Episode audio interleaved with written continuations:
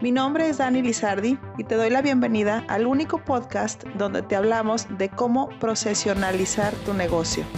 Así es que si tú eres dueño de negocio, empresario, emprendedor o un alto directivo, prepárate para escuchar casos donde los procesos son los protagonistas del éxito. Iniciemos con el episodio.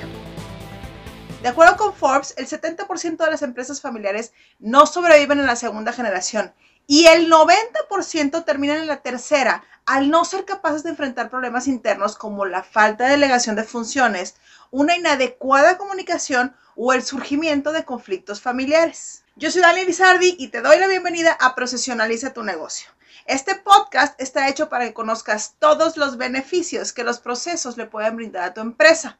El día de hoy hablaremos de la importancia de institucionalizar tu empresa familiar. Si bien para muchos emprendedores apoyarse de sus familiares en sus ideas de negocio resulta lo más acertado y seguro, de un momento a otro las relaciones familiares y de negocio pueden verse afectadas. Aquí te comparto algunas prácticas de institucionalización que te ayudarán a cimentar una empresa familiar fuerte y trascendente. Número uno, establece un protocolo familiar donde se reflejen por escrito las normas por las que se regirá la relación entre la familia y la empresa. Importantísimo.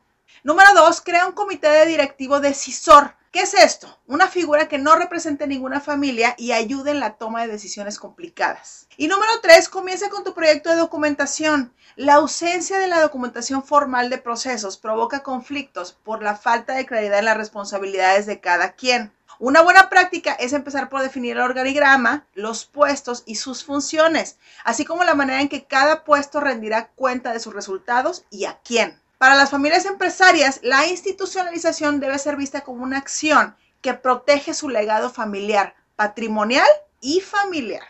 Muchos dueños de negocios familiares comienzan a plantearse la necesidad de institucionalización de su compañía hasta que se vuelve inmanejable o después del surgimiento de su primer conflicto familiar grave. Y es que nadie experimenta en empresa ajena.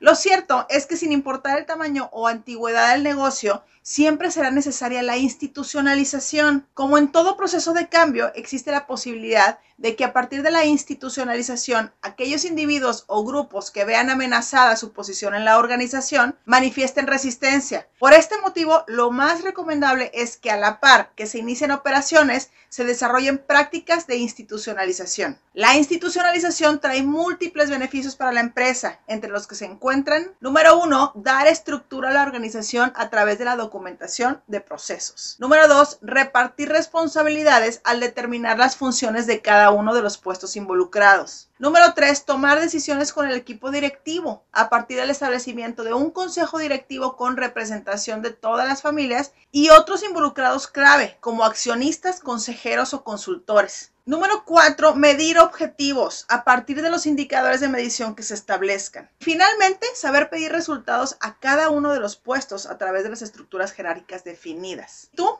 tienes una empresa institucionalizada? Este episodio ha concluido.